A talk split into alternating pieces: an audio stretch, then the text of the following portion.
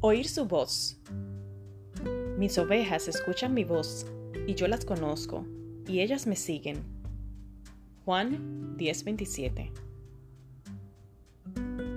Estoy intentando oír la voz de Dios a diario.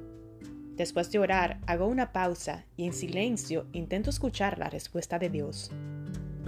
Es bastante frustrante porque mi cabeza está llena de ruidos, de tareas por hacer e historias por escribir callar el bullicio interno para oír el susurro apacible de Dios es una disciplina mental a la que no estoy acostumbrada.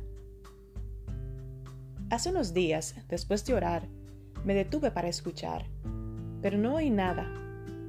Más tarde, mientras cambiaba las sábanas de la cama, comencé a preocuparme por una decisión que debía tomar. Entonces sentí que Dios me decía tiernamente, ¿no dijiste que querías que me ocupe de este tema? Dios me recordó que si Él se encargaba del tema, yo no tenía que preocuparme. Días después, me sentí avergonzada de cuán asustada seguía estando respecto a esta decisión. Entonces, Dios me susurró al oído, es una decisión grande, entiendo que te asuste. Cuánta ternura y delicadeza. El Rey del universo habla como todo un caballero. Tristemente, Muchas veces confundimos la voz del crítico interior con la voz del Espíritu Santo.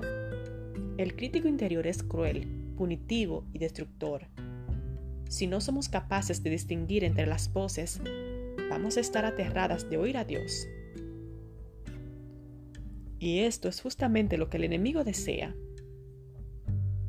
La Biblia dice que todas las ovejas tienen el privilegio de reconocer la voz del pastor los docentes de canto saben que para desarrollar el oído musical hace falta entrenamiento auditivo. Lo mismo sucede con la voz de Dios. Para reconocerla, debemos entrenarnos y saber qué sonidos desafinan el carácter de Dios. La voz de Dios, aun cuando nos desafía a hacer cambios importantes, nos anima. El crítico interior nos manipula para que nos demos por vencidas repite acusaciones de forma implacable, hace que en nuestra mente haya un griterío constante. Ya deberías saberlo, nunca lo vas a conseguir. La voz apacible de Dios trae esperanza, es práctica, creativa y amable. La voz del crítico hace que nos preocupemos por cosas del pasado o del futuro que no podemos controlar. La voz de Dios nos dice que cada día basta su propio afán. Elfie Hinkerkopf escribió La integración de la espiritualidad en consejería. Es un manual del cual se extrajeron algunos de estos conceptos.